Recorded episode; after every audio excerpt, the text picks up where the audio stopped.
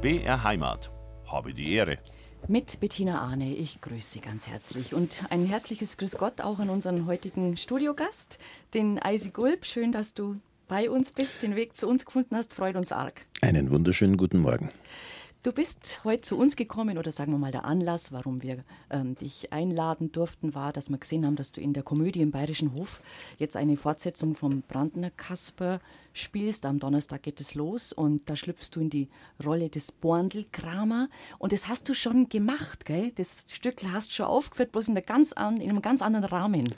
Ja, in einem sehr anderen Rahmen, nämlich im ältesten Freilufttheater Deutschlands. Das ist in Wunsiedel, die Luisenburg und die ich äh, früher auch nicht kannte, muss ich ganz ehrlich gesagt sagen. Also von Kollegen Erzählungen immer gehört habe, dass die da alle mal gespielt haben und alle gesagt haben, das ist unglaublich, wie schön das da ist. Ja. Und dann bin ich da mal hochgefahren, eben nachdem man mir das Stück angeboten hat. Und dann sehe ich dieses Freilufttheater und denke mir, das ist ja der Wahnsinn. Also, das ist an einen Märchenwald hingebaut mit einem Felsenlabyrinth. Sowas kann man sich überhaupt nicht ausdenken. Ja, also eine unwahrscheinlich schöne Kulisse. Mhm. Ist natürlich eine riesige Bühne. Die muss man erstmal so richtig bespielen, was für unser Stück allerdings perfekt war, weil wir relativ viele äh, Leute da drauf haben. Also wir haben Engerl dabei und, und, und da ist natürlich da der Partner und der Brandner, der Kasper und dann der, die, die, die Marei und der Florian und wie sie alle heißen. Also es sind relativ viele Leute, es haben auch Kinder mitgespielt und, und Komparsen waren dabei. Also ein, ein, ein Ausstattungswahn im Grunde genommen. Ja. Und das Ganze versuchen wir jetzt auf die kleine Bühne in die Komödie zu stellen. Und das ist äh, in der Tat eine Herausforderung. Da werden wir später ausführlich drüber reden. Und natürlich wollen wir auch ein bisschen nachhören, wie eigentlich so dein Weg war vom Münchner Buben zu einem der bekanntesten bayerischen Künstler. Ab kommenden Donnerstag spielt der Eisi Gulb in der Komödie im Bayerischen Hof den Borndelkramer in der Fortsetzung vom Brandner Kasper er kehrt zurück. Das ist der aktuelle Stand, der Ist-Stand. Und jetzt wollen wir lieber Eisi mal auf die Anfänge schauen, auf deine Kindheit und Jugend in München. Du bist ja echtes Münchner Kindl. Das ist ja heutzutage schon fast was Besonderes, gell? Das ist mittlerweile, glaube ich, wirklich was Besonderes. Ja. ja. Aufgewachsen in der Kaulbachstraße. In der Kaulbachstraße zwischen Schönfeld und ähm, na, Veterinärstraße. Mhm. Und äh, im Grunde genommen also ein, ein perfektes Viertel für einen, für einen kleinen Buben, weil der englische Garten einfach ums Eck war. Und das war dann unser großer Spielplatz. Ne? Da wollte ich gerade nachfragen, wie wächst man da auf in der Stadt als Bub mit einem gewissen Bewegungsdrang und auch mit einer Abenteuerlust? Die hat ja auch ein, ein Städter, hat es ja auch. Und wo, wo lebt man das aus? Bei euch war es der englische Garten. Mhm. Es war der englische Garten. Wir hatten aber auch das große Glück, dass wir sogar im, also in diesem Häuserkomplex, das ist ein, ein Beamtenhaus vom, vom Finanzministerium, dass da auch ein sehr, sehr großer Garten hinten drin war. Also wir haben es eigentlich super gehabt, muss ich sagen. Mhm. Und auch die Wohnung hatte einen elf Meter langen Balkon, auch wiederum mit Blick rüber zum englischen Garten. Also das war... Also beste Wohnlage eigentlich Ja, eigentlich, eigentlich eine ganz ja. tolle... Jetzt mittlerweile ja. ist es eigentlich mit einer der besten Wohnlagen. Es ja. ist eine der ganz wenigen Straßen, wo es einfach auch noch ganz ruhig ist, weil, weil es da keinen Durchgangsverkehr gibt. Ne? Ja. Hattet ihr da Freiheit? Also war das eine freie Kindheit? Konntet ihr euch so, bei uns hat man einfach springen lassen auf dem Land. Hat man gesagt, mach keinen Schmarren, wo gehst hier? Ah, zum Bauern, ja, ist recht. Also für mich war das so, ich bin von der Schule heimgekommen, habe was gegessen und dann bin ich hinaus. Das war mal grundsätzlich so, ganz klar. Und diese Freiheit hat mir meine, meine Mutter Gott sei Dank auch gelassen. Ähm, die Freiheit äh, zur Bewegung im englischen Garten, die mussten wir uns allerdings regelrecht erkämpfen. Denn als ich da aufgewachsen bin, da gab es noch Schilder mit Betreten des Rasens verboten. Ja, also man durfte Im wirklich englischen Garten, im das englischen kann man sich Garten. gar nicht vorstellen. Wahnsinn, ja. Da gab es noch Parkwächter mit auf Fahrrädern mit Uniform und Schäferhund an der Seite und so, ja, die da also wirklich ganz scharf kontrolliert haben und man durfte nur auf den diversen Gehwegen da einfach sich aufhalten. Ja. Warum war denn das so? Ich meine, das war doch ein Platz, wo sich die Leute erholen sollten. Das war doch nicht nur zum Flanieren angelegt eigentlich. Ja, heute kann man sich das wahrscheinlich ja. überhaupt nicht mehr vorstellen, ja, aber das, es war tatsächlich so. Es war absolut verboten, den Rasen zu betreten. Ja, also man durfte nur auf diesen, auf diesen, auf diesen kleinen äh, Stresschen da laufen. Ähm, jetzt war das natürlich so die Zeit, äh, das ging ja dann so in die, in die 68er rein, wo dann groß äh, das, das, erste große Aufmucken in der Jugend äh, stattfand. Und gleichzeitig, wir sind dann immer da am, am, am äh, Milchheisel, heißt das ja heute als Milchheisel. Mhm. Und da gab es so einen kleinen Kinderspielplatz und da durften wir spielen. Und das wurde uns natürlich irgendwann zu eng und da sind wir da über den Zaun drüber und dann sind wir natürlich rüber so auf die Wiesen, so zwischen Eisbach, also beziehungsweise Schwabinger Bach und dem Spielplatz. Ja. Und wie gesagt, da hatten wir aber den ewigen Kampf mit den Parkwächtern. Die sind uns da wirklich hinterher, die haben uns verfolgt und sowas. Ja, also das war so ein Katz-und-Maus-Spiel im Grunde genommen die ganze Zeit. Aber so schön langsam haben wir uns den Park mehr und mehr erkämpft. Und das war wirklich zum großen Teil so unsere Clique. Wir waren, wir sind aufgewachsen alle in der Veterinärkönigin oder Kalbachstraße. Mhm. Ja. Ein goldenes Dreieck. Genau, das goldene, das, das, das genau, könnte man so sagen. Und insofern, ich glaube, das große Ziel war damals irgendwie der Monopteros. Der Monopteros war damals noch total zugewachsen mit Gebüsch. Also wirklich von oben bis unten gab es da so ein Gebüsch rundherum. Ja. Und in diesem Gebüsch das war dann unser Zufluchtsort. Also da konnte man so kleine Gänge machen und so kleine Lager bauen und sowas. Und da sind dann auch die Parkwächter oft nicht hinterhergekommen. Ja. Ich wollte gerade sagen, ihr wart so einfach schneller, gell? Wir waren einfach schneller, genau. Also wenn es euch mal hinterher sind, habt ihr halt einfach ja. die Füße in die Hand genommen und seid gerannt. Ja. Wie lange hat das Bestand gehabt? Weißt du das noch zufällig? Dieses, dieses Verbot, da auf den Wiesen zu sein und zu betreten?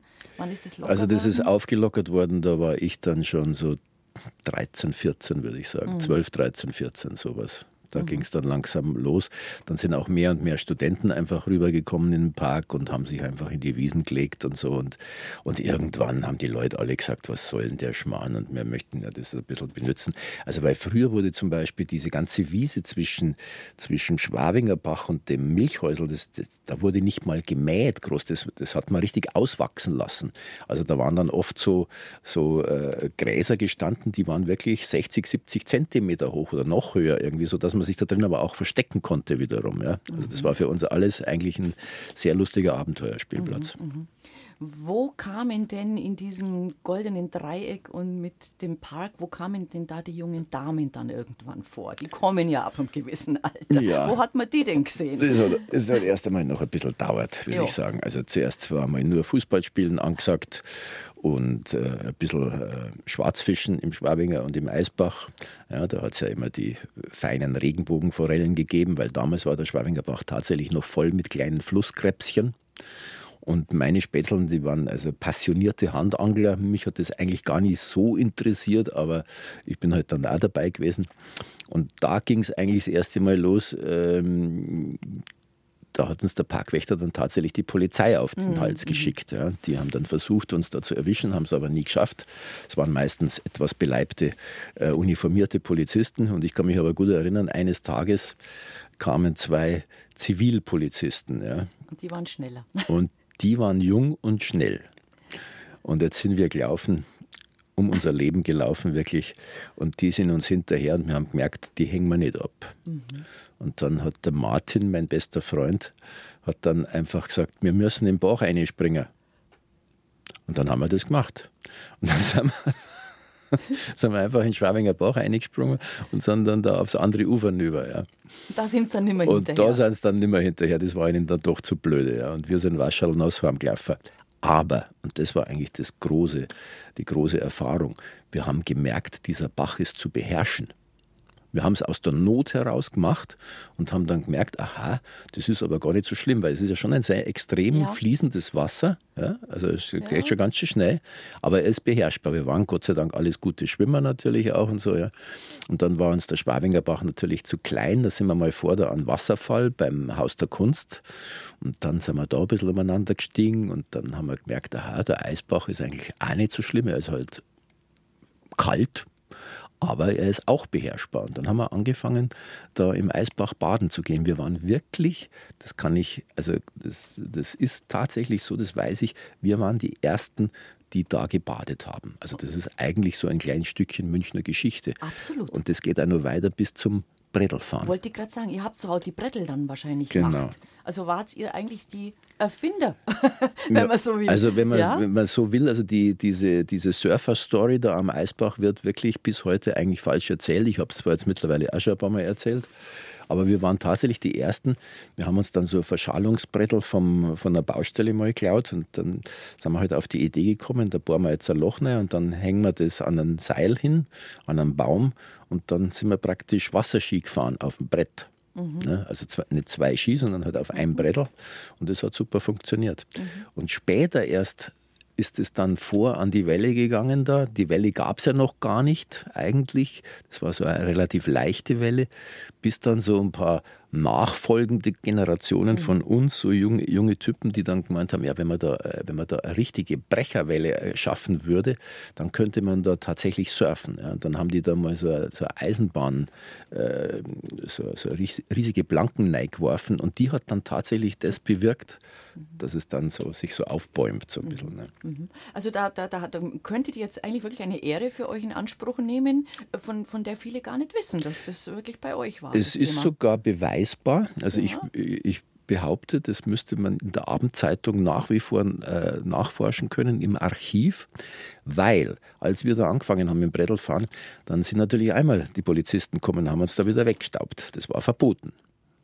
Und dann gab es den alten Sepp, das war ein, ein Urbayer, und der hat da einmal gern ein bisschen Bott und ist da an der Wiesen gelegen und der hat uns zugeschaut und dann hat der mal bei der Abendzeitung angerufen und hat gesagt, also macht's doch einmal was über die Burm, die machen da was total lustig, die sind alle wirklich sportlich und die wissen, wie man das macht und so. Schreibt halt einmal eine Geschichte drüber, weil die Polizei die dauernd wegstaubt. Und dann ist tatsächlich ein Abendzeitungsreporter gekommen und dann waren wir zwei Tage später auf, auf, der, auf der Frontseite ja, beim Brettelfahren und dann hat es so ein Echo gegeben damals irgendwie, dass von da ab die Polizei dann irgendwie weggeschaut hat. Müsste man nachschauen können, klar, das gibt es im ja, Archiv. Also wenn diesen, man es ja ungefähr festmachen diesen Bericht kann, muss, muss ja. es tatsächlich geben. Noch. Selbstverständlich. Ja. Ach, das ist ja schön. Und was, äh, ich musste sehr schmunzeln, ähm, ich habe die Lebenslinien mir in Ruhe nochmal angeschaut, ähm, die es von dir gibt. Bei den Kollegen im Bayerischen Fernsehen kann man ja abrufen in der Mediathek. Und da bist du mit deinen Spätzeln wirklich nochmal Brettel fahren gegangen. Genau. Alle keine Herren um die 20, sondern ein bisschen älter. Ja. Aber es hat noch funktioniert. Es hat noch funktioniert. Und es war gut. ja, es war lustig. Es hat auch tatsächlich Spaß gemacht wieder. Ja. Also ihr seid dann aufgestiegen, als ob er nie was anderes gemacht hätte. Ja, da, also die ersten paar Minuten waren schon noch ein bisschen, waren schon ein bisschen flatterig und unsicher sicher, so, weil man es halt schon ewig nicht mehr gemacht hat. Aber dann sind wir ziemlich schnell reingekommen. Also. Mhm. also das, was du jetzt so erzählst, das klingt eigentlich schon nach einer ja, nach einer guten Kindheit. Ah, wir haben eine tolle Jugend gehabt, muss ja. ich sagen. Wir haben eine tolle Jugend gehabt. Es, es gab diese Restriktionen und, und sowas, aber irgendwie war es auch wieder viel, viel lockerer als für die heutige Jugend, muss ich sagen. Also wir haben dann auch als junge Typen schon Mopeds gehabt. Ne? Jeder von uns hat dann so eine kleine Zündapper mal gehabt und so und aber vielleicht noch kein Führerschein oder auch noch gar nicht alt genug und so. Und ich weiß, ich bin einmal die, die Ludwigstraße damit runtergefahren und am, am, am Unibrunnen hat mich dann ein Polizist aufgehalten. Wie alt bist denn du? Oh, mhm. Hast du einen Führerschein? Oh. Jetzt steigst du ab und scherbst heim. Und, und das da war's aber, aber das da war's war dann. Ruhe, ja. ja. dann hast du es ums Eck gekommen, bist wieder aufgestiegen und bist weitergefahren. Und das hat er auch gewusst. Und das hat er natürlich, klar. klar. das hat er auch gewusst. Ja. Ah ja, schon schön. Es, aber da gab es natürlich auch nicht diesen Verkehr, es gab noch nicht so viele Menschen, es war alles nur irgendwie ein bisschen ruhiger und entspannter. Ne? Es war ein bisschen ruhiger, ja. Genau, da haben wir uns vorhin gerade schon drüber unterhalten, dass das Tempo natürlich äh, in München stark angestiegen ist. Also, dass sowas, wie du es noch erlebt hast mit deinen Spätzl, heute wahrscheinlich in dem Maße nicht mehr möglich wäre. Nee, überhaupt nicht. Mhm. Das wäre überhaupt nicht mehr drin. Mhm. Schade ja. eigentlich, ja, ist es so. Das Ganze ist zwar dann auch sehr exzessiv geworden, muss man auch dazu sagen. Ja, also, also der, Mensch neigt ja dann leicht, äh, seine Grenzen auszutesten und immer mehr, mehr, mehr. Also als so das nackerte Baden losgegangen ist, das war ja auf der einen Seite sehr lustig, hat aber natürlich auch schon ganz schöne Stilblüten getrieben. Also wenn die Leute dann halt nackert zum, zum äh, ähm, chinesischen, zum, sind, ja, zum chinesischen Turm ja. übergegangen sind, dann haben sie ein Maß Bier geholt ja. Pudelnackert und sowas. Das war natürlich dann für einen anderen Teil der Bevölkerung natürlich einfach too much. Ja. Und dann hat es sich ja so entwickelt, dass irgendwann sogar äh, japanische, indische, amerikanische Reisegruppen, die sind dann also wirklich bewusst zum englischen Garten chauffiert worden, ja, um die Nackerten zu betrachten und so, ja. Da gab es ja eine Wiese, wo das quasi geduldet wurde, genau. allgemein. Und da, ja. Äh, das musste man natürlich auch aushalten damals. Also wenn man sich da nackert hingelegt hat, vielleicht auch gerade als Frau, dann hat man gewusst, da wird man jetzt schon angeschaut. Ja, aber das war so die Zeit Sexual Revolution, Hippie, ja. Flippy, Flower, Pop-Up-Cola-Epoche und sowas. Also wir haben das als Junge als irgendwie völlig locker gemacht, muss ich sagen. Also das war überhaupt kein Problem. Habe die Ehre heute mit Isaac Gulb. Isaac, du hast uns gerade erzählt von eurer Kindheit und Jugend im englischen Garten und wie ihr vor den damals noch existierenden Parkwächtern davon gerannt seid und wie ihr im Prinzip das Surfen auf dem Eisbach erfunden habt. Also eigentlich eine, eine glückliche Kindheit und Jugend. Wenn du heute ähm, nach München zurückkommst, du lebst mittlerweile im Chiemgau, können wir vielleicht nachher noch ein bisschen vertiefen. Was fällt dir auf an deiner Heimatstadt? Also wo sagst du, da gefällt es mir, das gefällt mir nicht? Äh, sagen wir mal so, es geht mir fast mit jeder Großstadt so mittlerweile. Es ist von allem zu viel. Es wird irgendwie so inflationär irgendwie alles. Ja. Also, weil natürlich die Konkurrenz da ist, jeder will sein Geschäft machen und so. Und, und es passiert einfach wirklich von allen in allen Bereichen, ist irgendwie alles zu viel geworden, finde mhm. ich. Ja. Und mir ist es jetzt auch zu laut, es sind mir zu viele Menschen, es ist mir zu viel Verkehr. Momentan äh, ist München ja, habe ich das Gefühl, eine einzige Baustelle. Also das ist überhaupt nicht mehr lustig. Es schaut einfach auch nicht mehr schön aus. Klar, es muss irgendwann mal alles gemacht werden. Es muss immer sich wieder ein bisschen weiterentwickeln. Die Verkehrsplanung und all das. Es, es bringt ja auch durchaus ein paar ganz schöne Seiten mit sich. Ich finde es auch gut, dass jetzt da an die Radfahrer mehr gedacht mhm. wird, dass äh, die Stadt langsam ein bisschen, äh, es ist zwar autofeindlich, klar, das mag der Deutsche ja überhaupt nicht, aber ich, denk, ich denke jetzt für die Bewohner einer Innenstadt ist es einfach ganz wichtig, dass die Autos einmal langsam, langsam ein bisschen hinaus müssen. Mhm. Ja. Und was ist verschwunden, wo du sagst, das war zu meiner Zeit wirklich noch da und darum ist schade? Ja gut, also so eine gewisse entspannte äh, Lebensart äh, ist schon, glaube ich, verloren gegangen. Darüber hinaus, man trifft ja kaum noch Leute hier in München, die tatsächlich noch ein gepflegtes Bayerisch reden. Die Kinder können es überhaupt nicht mehr, die wachsen da überhaupt nicht mehr damit auf, so ungefähr, ja. Ähm, das sind so ein paar, paar Sachen, klar, denen man dann wahrscheinlich im Laufe der Zeit ein bisschen nachtrauern mhm. wird. Ja. Und die kleinen Geschäfte, gell, die sind auch Und die ganzen die kleinen Geschäfte und, und oder äh, als ich da so in der Isarvorstadt noch gelebt habe, im Glockenbachviertel oder sowas, da gab es halt zu allem irgendwie einen kleinen Laden und da ist man auch gern hingegangen und da hat man Ansprache gehabt und da hat man miteinander geredet und sowas. Es wird natürlich alles viel, viel anonymer. Ja. Mhm. Und ja, aber das ist Evolution. Da braucht man uns auch nicht beschweren. Also wir, wir machen uns das ja auch alles selber. Hm, du lebst heutzutage ja schon lange jetzt im, im, im Chiemgau, wo du dir einen, ein altes Wirtshaus, glaube ich, gell, äh, genau. gefunden, gesucht und, und selber hergekriegt hast. Ja gut, gesucht habe ich das Wirtshaus nicht. ja, äh, es war damals einfach die Ansage meiner damaligen Frau mit dem ersten Sohn. Also jetzt wäre es schon gescheit, wenn man vielleicht einmal was mit Garten und sowas hätte, ja, ein bisschen hinaus. Und äh, die Idee fand ich auch grundsätzlich gut weil ich denke, das Aufwachsen auf dem Land für Kinder grundsätzlich einmal ein bisschen gesünder ist. Also weil die einfach nicht mehr diese hm, Voraussetzungen haben, wie wir dies gehabt haben. Ich habe hab wirklich dieses große Glück gehabt, da so, ja. so nah am englischen Garten zu sein und an der Isar und so. Ja.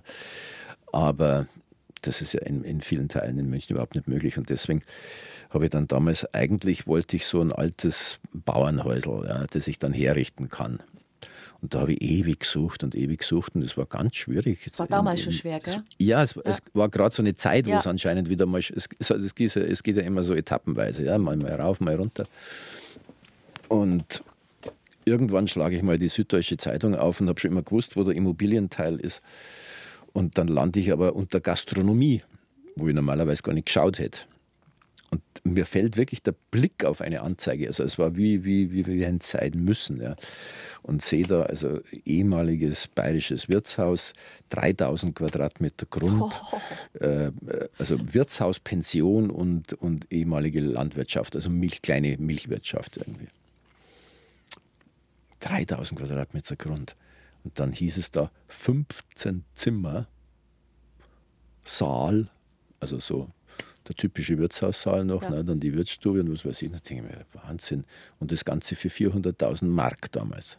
Was damals schon gar nicht, äh, also es, es hört sich jetzt nicht nach viel an, aber damals war es Geld, aber nicht das, was verlangt worden ist, wahrscheinlich für ähnliche Also das war äh, 1900, Objekte. wir sprechen jetzt von 1990 Ja. und da hätte man also für 400.000 Mark in München natürlich äh, auch bloß eine Wohnung gekriegt. Mhm. Ja. Und auf einmal habe ich da sehe ich da also diese Anzeige und da ich ja schon immer so ein Raumfreak bin, also mein größter Luxus ist eigentlich immer Raum gewesen. Mich interessieren keine schnellen Autos, ich brauche keinen Porsche und dies und jenes oder sowas, aber, aber, aber Raum, wo ich mich bewegen kann, wo ich was machen kann, wo ich frei bin irgendwie, das war schon immer so ein bisschen mein Ansinnen. Und ja, dann habe ich meinen Burm packt und bin dann ausgefahren. Also die Frau wollte ja raus, gell? Ja, ja, ja. Aber die Frau war dann zu faul, dass sie aufsteht am Sonntag in der Früh. Dann Muss man auch dazu sagen. Das hat dann der Papa gemacht mit, mit dem Ja, zweijährigen mei. Buben. Den hat er dann, habe damals einen VW-Bus gehabt, und dann saß der da neben mir und dann sind wir dann ausdüst. Und wir waren wirklich die Ersten, die sich das Haus angeschaut haben. Mhm. Um 8 Uhr früh am Sonntag war ich da dort und bin als Erster durch dieses unglaublich riesige Gebäude da durchmarschiert und denke mir, das ist eigentlich ein totaler Wahnsinn. Und dann habe ich aber den Saal gesehen und dann habe ich gedacht, da machst du eine Kleinkunstbühne. Das war so mein erster Gedanke. Ah, da mach ich gleich eine Kleinkunstbühne dazu. Irgendwie, ja. Und dann habe ich das Haus per Handschlag gekauft. Das war damals noch möglich. Das war damals tatsächlich noch möglich. Ja. Also das lief wirklich so ab, ich bin da nein in das Haus, bin da durch. Ich habe vier Semester Architektur studiert. Mhm. Lustigerweise, also ein bisschen Ahnung habe ich gehabt, weil ich immer nach dem Fehler hier gesucht habe. Weil für 400.000 Mark, ich das gibt es da nicht. Irgendwo muss hier der Hund begraben sein. Ja. Ja, es war halt renovierungsbedürftig. Es war das sehr, war Hund sehr renovierungsbedürftig? Ja. Mhm. aber es war natürlich eine Bausubstanz. Sowas kann man heute überhaupt nicht mehr bauen. Ich habe 66er Bummerlmauern, sagt man da. Ja? Und habe den der alte Kuhstall, der jetzt mein, mein Wohnzimmer ist, das ist ein wunderschönes altes Gewölbe aus Backsteinziegeln gemauert. Ja? Ähm, und dann habe ich das alles freigelegt und dann kommt diese Bummerlmauer raus. Also eine Mauer, die ja zusammengesetzt ist aus tausend verschiedenen Steinsorten. So. Also äh, in einer Bauweise, das, das, das kann ja heute gar keiner mehr. Ja? Und irgendwann habe ich gedacht, ja, das, das, da mache ich was draus. Ja. Und dann bin ich da aus dem Haus raus und dann stand der Makler da mit, mit dem Verkäufer. Das waren zwar so ganz hagelbuchene Typen irgendwie. Und dann bin ich auf den zugegangen und habe gesagt, du, das war's. Das, das, das nimm ich. Die haben sich gefreut. Der Erste, der kommt, sagt, Ja, das nehme nein, ich. die haben, die haben erst einmal ganz verdattert geschaut, dass ich jetzt da so schnell sage, das nimm ich. Ja. Und, und dann steht der kleine Makler da und, und sagt, ja, ja, mein Gott, gell? Ja, mei, ja, wenn das will, gell? Wer zuerst kommt, mal zuerst, gell? Und dann hat aber mich der Besitzer angeschaut und dann hat er gesagt, ja, jetzt sag einmal, bist du da ganz sicher? Sag ich doch, ja, also da, da kann ich einiges machen und sowas. Naja, weißt du, ich habe schon ein paar Mal so Stadler da gehabt, gell, und sowas. Dann, dann haben sie auch gesagt, ja, das will ich, und dann ist halt doch nichts geworden und so. Ne? Und dann habe ich mir gedacht, okay, was machst du jetzt da, ja, damit du den überzeugst. Und dann habe ich ihn angeschaut und dann habe ich, hab ich gesagt, mach mal einen Handschlag. Und dann haben dem seine Augen wirklich in dem Moment, also wirklich geleuchtet, gefunkelt. Das hat er überhaupt nicht erwartet, dass jetzt einem so ein junger Stadlerer da die Hand anbietet auf sowas. Ja. Und dann hat er mich angeschaut, ganz streng, und dann hat er gesagt, jetzt pass auf. Wenn ich dir jetzt die Hand gebe, dann gut das fein, gell? Ja, sage ich, das ist gut, für mich auch. Aha, sagt er. Bist du wirklich so? Ja. Dann haben wir uns die Hand gegeben. Und das hat gehalten, weil fünf Minuten später kam einer raus, kein hiesiger, sage ich jetzt einmal, Ja. und der hat dann gesagt, ja, das ist ja ganz toll, das ist ja wunderbar, das ist ein wunderschönes, großes Objekt, das nehme ich sofort. Und dann stehen die zwei da und sagen, Ist ja, schon weg. mei, tut mir leid, der hat es aber jetzt schon gekauft. Ja, wie, was? Der kann doch das noch gar nicht gekauft haben. Was sollen, wir sind doch gerade erst da durchgekommen. Ja, aber er hat jetzt gesagt, er kauft's. Ja, ja, aber Sie haben doch noch keinen Vertrag. Ja, sagt er, nein, aber einen Handschlag. Und das hat gehalten. Und dann hat der wirklich sofort angefangen, mehr Geld zu bieten. Ja. Ich biete 10.000 mehr, ich biete 20, ich biete 40, der hätte wahrscheinlich auch 100.000 mehr geboten. Ja. Und der Sepp ist da gestanden, der Besitzer sagt, nein, Handschlag, gut. Und da habe ich gewusst, da bin ich richtig. Mhm. Was hast du daraus gemacht aus diesem Gebäude? Was, was war, also du hattest Idee, als du reinkommen bist. Was ist es, wie, wie ist es heute? Naja, wie gesagt, ich wollte eigentlich eine Kleinkunstbühne machen, da hat aber meine Frau nicht mitgespielt. Die hat da keinen Bock drauf gehabt. Da war ich natürlich erst ein bisschen enttäuscht. Ich habe ich hab ja auch das Ding sozusagen über ihren Kopf weg gekauft, war natürlich auch schon eine extreme Sache. Also sie hat ja nicht einmal die Chance gehabt, sich das vorher noch anzuschauen. Und jetzt mache ich den Handschlag und das hat für mich Zeit und jetzt muss ich das durchziehen. Ja. Und dann kam die da mit mir mal raus und hat gesagt, bist du eigentlich völlig deppert? Ja, weil das ist ein wirklich großes Gebäude mit 900 Quadratmeter Innenfläche. Ja, 900 Quadratmeter. Der Wahnsinn und natürlich in einem sehr desolaten Zustand. Also ich musste erst einmal 44 Fenster und vier Balkontüren und, und drei Haustüren und sowas erneuern. Dann, äh, war dann waren dann alte Ölheizungen drin, also so Ölhofenheizungen, nicht, nicht, nicht Ja, ist schon klar. Also wo man noch äh, holt und neu schüttet. Ja, genau. Mhm. Und so. Also es gab natürlich einiges zu tun. Mhm. Ja, und äh, im Grunde genommen, glaube ich, haben die ganzen Leute da draußen gemeint, ich bin ein totaler Vollpfosten, dass ich mir dieses Gebäude da antue, weil das wir, wir, wir mussten das herrichten. Da war das große Glück, muss ich sagen, dass gegenüber in einem ganz kleinen alten Austragshäusl haben zwei Jungs gelebt, also so richtige Hippie-Typen eigentlich, und die sind aus Sachsen geflohen damals. Also die waren schon vor der Wende, sind mhm. die da schon geflüchtet und sowas. Und diese zwei Burschen waren aber wie zwei Daniel Düsentriebs. Die konnten alles. Die konnten wirklich alles. Also das war ein Handwerker par excellence, muss ich sagen. Also die, glaube ich, hätten da Haus vom Keller bis zum Dachstuhl selber alles, alles bauen können irgendwie. Und die habe ich dann kennengelernt und so und dann habe ich halt gemerkt, die machen viel handwerklich und so. Und dann habe ich die gefragt, ob sie mir helfen wollen, das Ding zu renovieren. Und dann haben wir das eigentlich zu dritt da angegangen. Ja, es war unglaublich viel Arbeit. Aber also nochmal möchte ich es nicht machen, ganz ehrlich gesagt. das glaube ich dir, aber es ist, das Ergebnis ist sicher so, aber dass das heutzutage, wenn jemand zu dir kommt, stell dir mal vor, sagt er, wow, ist das schön und hast das du toll und so groß und so alles. Ja gut, ich habe nicht, hab natürlich, ich habe nicht mehr das ganze Haus, muss man ja. dazu sagen. Also nach meiner Scheidung oder bei meiner mhm. Scheidung musste ich einen größeren Teil davon verkaufen, um mhm. überhaupt aus dem ganzen Wahnsinn rauszukommen. Mhm. Aber ich habe immer noch 350 Quadratmeter, so was eigentlich jetzt für mich alleine viel zu groß ist, muss ich sagen. Wer, wer wohnt noch da mit, mit dabei? Das Katzerl? Das Katzerl wohnt das noch Katzerl? da, der 18-jährige alte Herr, ein alter Kater, der aber immer noch topfit ist. Mhm. Bisher so das Geschirr, ja. so nach dem Motto. Ja, aber, du, aber du hast ja trotzdem mitgearbeitet. Du, bist du handwerklich so geschickt, dass du gesagt hast, ja, die waren da schon mit maßgeblich. damals war ich noch nicht so geschickt, damals war ich der Hilfsarbeiter für die zwei, dann, ja? aber das lernt man dann. Mhm. Also wenn man sich damit auseinandersetzt, Wer kann man... einmal verfugt hat, der weiß, wie es geht genau, und sei genau. es bloß das Tennisheim. Genau. Als Wir ich, haben dann im, als ich dann den anderen Teil müssen, vom ja. Haus verkauft habe, dann wollte ich mir mein, mein kleines Traumbad bauen und habe natürlich einmal geschaut, was das so kostet und dann schlagst du natürlich Tente über den Kopf zusammen, das ist ja Wahnsinn. Dann habe ich gedacht, okay, das baue ich mir jetzt selber. Und das habe ich auch tatsächlich durchgezogen. Und äh, war wieder eine wahnsinnige Arbeit, aber jetzt, jetzt ist es halt da. Und da habe ich viel gelernt, habe ich wirklich viel gelernt.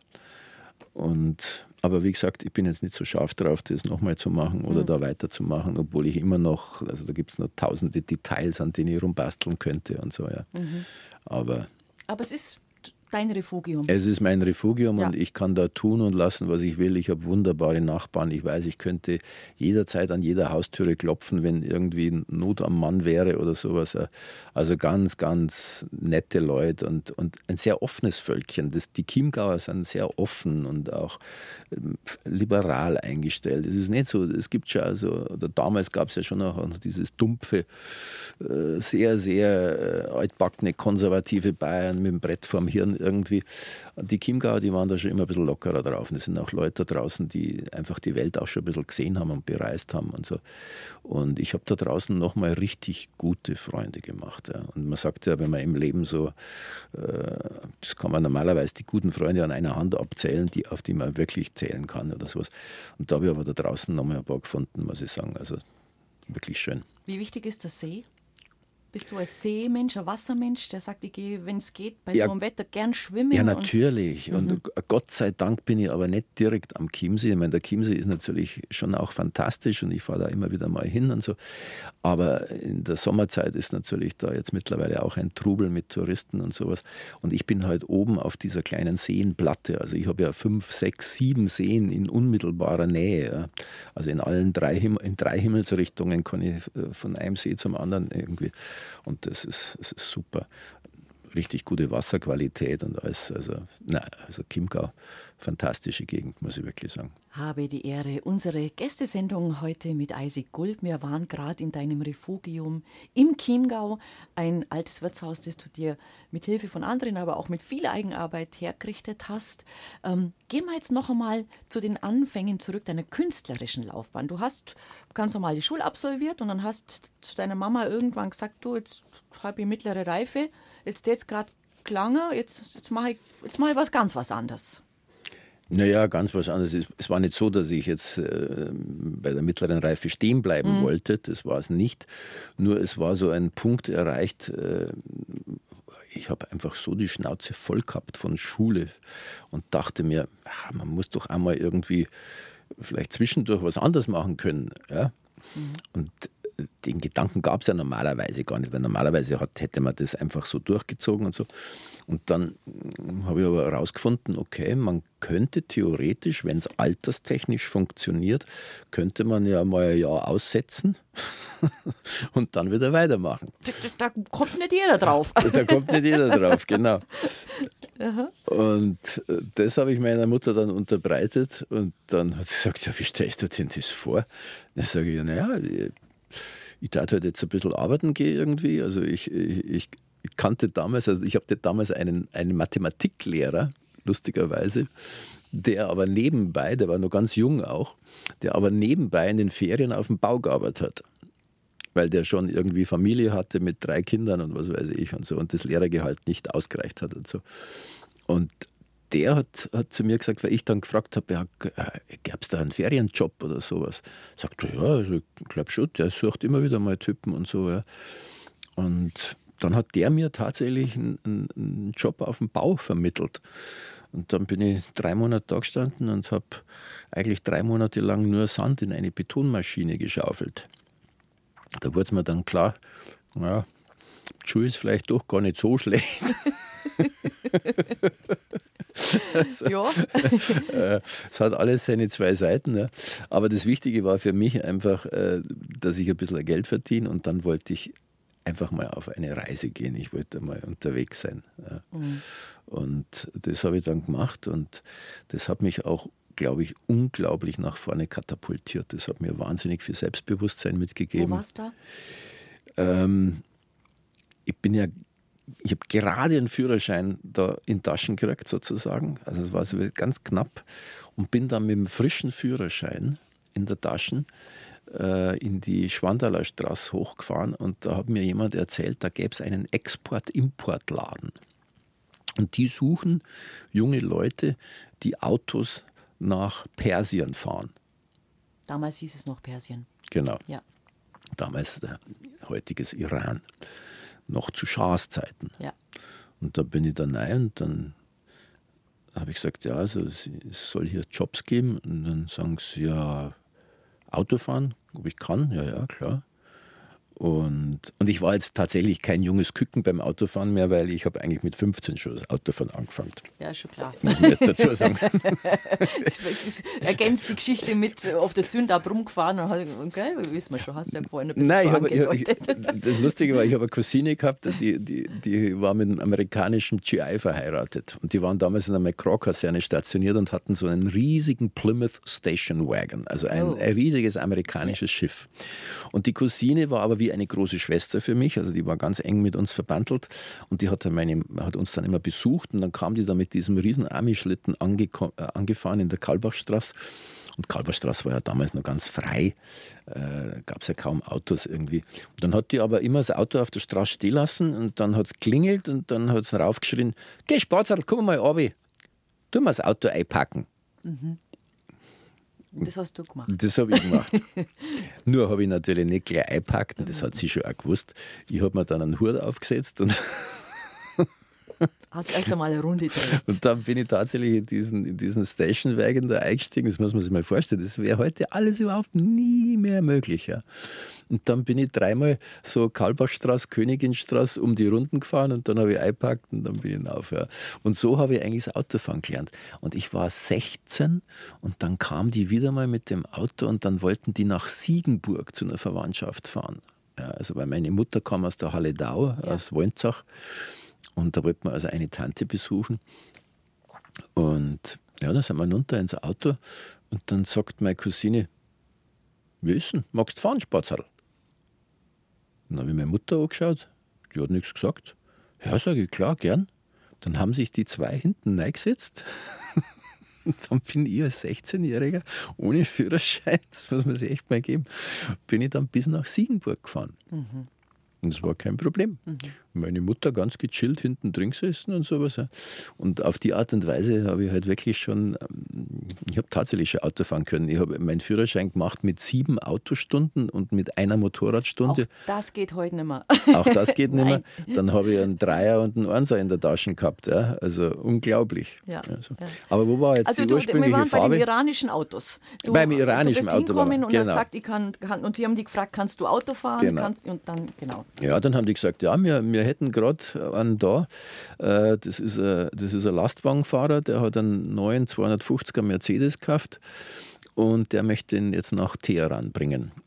Und der Clou war eben, wenn die das selber nicht einführen, dann konnten sie sich eine unglaubliche Einfuhrsteuer sparen. Aha. Das heißt, diese Autos wurden in dem Moment auf den Studenten geschrieben. Ja. Also ich hatte wirklich, war der Besitzer, ja. der offizielle Besitzer dieses Autos, der Kfz-Brief lief ja. auf meinen Namen. Und dann wurde der auf mich angemeldet und dann bin ich tatsächlich mit dem Auto 5300 Kilometer nach Gom gefahren. Da haben die nämlich gewohnt. Zuerst nach Teheran, da wurde das Auto dann zu einem symbolischen Preis überschrieben. Mhm. Und so hat er sich die Steuern gespart. Ich habe damals für den Job 400 Mark gekriegt. Mhm. 400 Mark. Und äh, konnte aber dann bei der persischen Familie noch eine Zeit lang wohnen, bis, bis ich meinen Pass wieder zurückgekriegt habe und so. Ja. Und ja, das waren ziemliche Hardcore-Erfahrungen, was ich da äh, teilweise durchgemacht habe, aber es war auch hochinteressant. Und ähm, dann bin ich zurückgekommen und habe mir gedacht, mir kann keiner mehr was. Und dann ich, bin ich wieder auf die Schule gegangen, habe mein Abitur gemacht. Und, also das Fachabitur habe ich dann gemacht in Kunst. Und völlig lässig, weil die Schule konnte mich nicht mehr aufregen. Ich habe die Welt schon ein bisschen gesehen. Ja. Mhm. Ich war allein unterwegs. Das hat mich stark gemacht. Das war gut. Das war die also war es gut. Also war es auch gut, dass deine Mama dich ja wirklich hat ziehen Meine lassen. Mutter hat, ja. hat eine Nacht drüber geschlafen und ja. dann hat sie gesagt, okay, wenn du mir versprichst, dass du hinterher die Schule fertig machst, dann, dann mach das. Und das war das Gute, dass sie mir dieses Vertrauen gegeben hat. Was für sie natürlich Wahnsinn gewesen sein muss. Wenn ich mir das heute vorstelle, mein, ein, einer meiner jüngeren, mein, mein jüngerer Sohn, der, der ist einmal sechs Jahre lang nach Thailand gegangen. Ja, und jetzt hat man aber heute diese ganzen Kommunikationsmittel. Wir konnten uns ja anrufen und per WhatsApp und was mhm. weiß ich. Das gab es ja damals alles nicht. Die hat alle drei Wochen mal einen Telefonanruf von mir gekriegt. Ja, also was die für Ängste ausgestanden haben müssen. Ja. Mhm. Weil der Bruder irgendwo in der Weltgeschichte umeinander guckt. Und mhm. da gab es etliche Erlebnisse, die auch nicht ungefährlich waren oder ja, also die, wo man schon ganz schön Schwitzen gekommen ist und so. Ja. Mhm. Ich weiß nicht, ob ich da jetzt anfangen soll oder wie viel Zeit. Ich schaue gerade schon ein bisschen eben. auf die Uhr, weil es kommen ja gleich Nachrichten. Ja, also es hat dich vorwärts gebracht. Das es hat mich auf jeden Fall stark gemacht. Es hat, hat mich stark gemacht, ja. und die Schule, die habe ich dann mit links ja, gemacht im ja. Grunde genommen, weil die konnten mich gar nicht mehr aufregen. Ja. Und du wolltest da, oder hast ja auch, hast ja gesagt, du hast äh, vier Semester Architektur studiert mhm. und wir wollen uns nach den 11 Uhr Nachrichten ausführlicher darüber unterhalten, wie du dann eigentlich zu deinem künstlerischen jetzigen, gekommen bist. Den jetzigen genau. kleinen Wahnsinn. Ja, richtig. Aber äh, war dir das damals schon bewusst, als abschließende Frage, bevor wir an die Nachrichten übergeben, dass du ein Bewegungstalent hast, dass du komödiantisches Talent hast, dass du mit deinem Gesicht was machen kannst, mit deiner Stimme was machen kannst. Hast du das Also das, Bewegungs, das Bewegungstalent, gut, das war immer schon da, würde ich mal sagen. Ich war immer sehr sportlich. Aber was vor allen Dingen ausschlaggebend war, war dann Musik und Tanzen. Und ich habe einfach von Haus aus immer gerne getanzt. Und dann hat man natürlich als junger Typ gemerkt, ja, wenn man gern tanzt, dann stehen die Mädels schon gleich mal äh, wesentlich mehr auf dich. Ja. Und dann habe ich das Tanzen natürlich sehr gepflegt. Und damit hatte ich auch sehr viel Erfolg bei der Damenwelt. Also das zieht sich auch bis heute noch irgendwie so durch mit dem. Ja, das stimmt ja auch. Wenn der Mann ein bisschen seinen Arsch bewegen kann, ja. Ja. die Mädels mögen das. Natürlich. Ja. Weil wir kennen zu viele, die sagen, tanzen. Geh mal weg, hör mal genau. auf, und ich gehe nicht tanzen mit dir. Also ich habe zum Beispiel mal einen Kollegen gehabt, das nur am Rande, aber es ist eine nette Geschichte. Ähm, der hat sehr jung geheiratet, hat er uns mal äh, erzählt. Seine Frau war dabei, die hat das alles bestätigt. Und der hat gesagt, also er ich täte gern heiraten, hat er gesagt zu ihr, also hat den Antrag gemacht, aber eins musst du mir versprechen, du musst mich nicht zwingen, mit dir tanzen zu gehen. Oh und dann hat sie ihm das versprochen und dann haben sie geheiratet. Okay. das ist so eher die Lebensrealität. Wir unterhalten uns nach elf sehr gerne mit dir weiter. Dankeschön. Bei uns zu Gast heute in Habe die Ehre Eisi Gulb und wir wollen uns jetzt darüber unterhalten, wie und wann der Architekturstudent auf die künstlerische Laufbahn ein- oder abgebogen ist. Wie ist denn das kommen? Also eigentlich äh, sozusagen wie die Jungfrau zum Kind. Ist ja meistens so. Ja. Also ich, ähm, ich wollte ursprünglich auf die Kunstakademie gehen, wollte Bildhauerei studieren, habe da auch eine Mappe abgegeben, bin auch genommen worden, aber es wurde mir gesagt, wir sind so voll, vier Semester Wartezeit, also zwei Jahre. Damit habe ich ein Ausweichstudium gesucht und okay, Architektur fand ich irgendwie ganz interessant. Ähm, und während dieses Architekturstudiums bin ich durch irgendeinen blöden Zufall in der Wilhelmstraße in Schwabing einmal gelandet. Und da gab es ein altes Straßenbahndepot und das wurde gerade irgendwie ausrangiert und umgebaut. Und da hat jemand ein Tanzstudio da hinten gehabt und der hieß äh, Billy Millier, ein amerikanischer Choreograf und Tänzer. Und wirklich durch Zufall bin ich da irgendwie vorbei äh, marschiert. Das war wie früher schon mit meinem, mit meinem Taekwondo-Sport. Ich habe mit Kampfsport angefangen, äh, was mir dann beim Tanzen eben später sehr zuträglich war, weil ich halt sehr gedehnt und meine Beine schon nach oben werfen konnte und so. Ähm, das habe ich auch durch Zufall eigentlich entdeckt in der Tierstraße damals. Und jetzt komme ich an diesem, an diesem Tanzstudio da vorbei und, und dann höre ich da drin Musik und die war ziemlich peppig. Und dann habe ich so ein bisschen durchs Fenster da, durch die Glastüre da zugeschaut und dann haben die da drin halt gerade eine Jazz-Tanzstunde gehabt. Da habe ich gedacht, na, das schaut ja lustig aus, gell? Und am nächsten Tag bin ich dann nochmal hin und dann habe ich dann nochmal zugeschaut und habe gefragt, ob ich mich da mal einsetzen darf zum Zuschauen. Ja, ja, kein Problem. Und im nächsten Moment wusste ich, das möchte ich mal ausprobieren. Und dann war dieser, dieser amerikanische Choreograf, wahnsinnig netter Typ, muss ich sagen. Ja. Und habe gesagt, ja, das machst du halt einfach einmal mit, machst du mal so eine Probestunde und so. Und das ging dann irgendwie ganz schnell und dann hat der zu mir gesagt, du, in zwei Monaten gibt es ein Vortanzen und da könntest du dir ein Stipendium ertanzen. Dann kannst du umsonst hier Unterricht nehmen. Also du warst wirklich talentiert, weil sonst wäre das ja so nicht gelaufen. Ja. Offensichtlich hat er was gesehen in ja, mir. Ja. ja. Und ich dachte mir noch im Moment, naja, also Entschuldigung, also so weit sind wir ja noch lange nicht. Oder so, doch, doch, doch. Also das, ich sehe das. Mach da einfach mal mit. Und ich bin da hingegangen und ich hatte nichts zu verlieren. Mir war es ehrlich gesagt irgendwo wurscht oder nicht. Ja. Und dann habe ich da eben da, da vorgetanzt sozusagen. Und dann habe ich das Stipendium gekriegt. Das hat jetzt nicht wahnsinnig viel bedeutet, aber für mich war es ein tolles Ding, weil ich konnte umsonst jetzt plötzlich Modern- und Jazz-Tanzstunden nehmen. Mhm. Irgendwann kam dann da ein, ein äh, junger Franzose, äh, der wurde da mal eingeladen und hat am Wochenende einen Pantomime-Workshop gegeben. Den habe ich da mitgemacht haben wir gedacht, ja, das ist ja auch eine irre Sache. Ja. Und das war aber so wirklich noch so diese typische, klassische Marcel Marceau äh. Ähm, und dann habe ich da mitgemacht und habe mir gedacht, das ist super, ja, also so den Körper wirklich so ganz isoliert zu beherrschen und so. Ja. Und so hat sich das dann langsam aufgebaut. Dann ist der Choreograf da irgendwann mal raus und da hat eine Frau namens Birgitta Trommler, die gibt es auch heute noch, die hat dann da drin das Tanzprojekt München gegründet. Mhm und hat mich aber noch bei einer Tanzstunde gesehen und hat dann gesagt, ja, also sie würde eben auch männliche Tänzer suchen und ob ich nicht Lust hätte, da mitzumachen. Und sage ich, ja, aber ich bin doch noch gar nicht so weit. Und weil die Mädels, die waren alle, die sind alle vom klassischen Ballett gekommen und also die, die waren ja ganz andere Dimension. Ja. Und da dachte ich mir, da habe ich doch gar nichts zu suchen. Doch, doch, doch, probier's mal. Ich baue dich da langsam ein. Ja. Und dann wurde ich da irgendwann das Mädchen oder der Mann für alles, besser gesagt. Mhm. Und dann habe ich, weil ich eben handwerklich und künstlerisch schon was drauf gehabt habe, dann habe ich für die auch so ein bisschen Bühnenbild gebaut und Kulisse gemacht und so.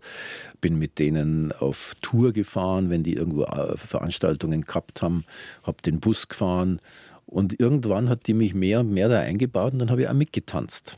Mhm. Ja, also in meinem Vermögen halt. Ja. Gleichzeitig, was natürlich die tolle Sache war, ähm, die ganzen Ballettmäuschen um mich herum, die halt alle eine hübscher wie die andere, eine netter wie die andere, ähm, immer, immer zwei Amerikanerinnen drunter auch und sowas. Und äh, ja, die haben sehr hart gearbeitet und ähm, haben aber auch Lust auf Spaß gehabt. Das hast du jetzt schön formuliert, dabei belassen wir es jetzt ja. auch.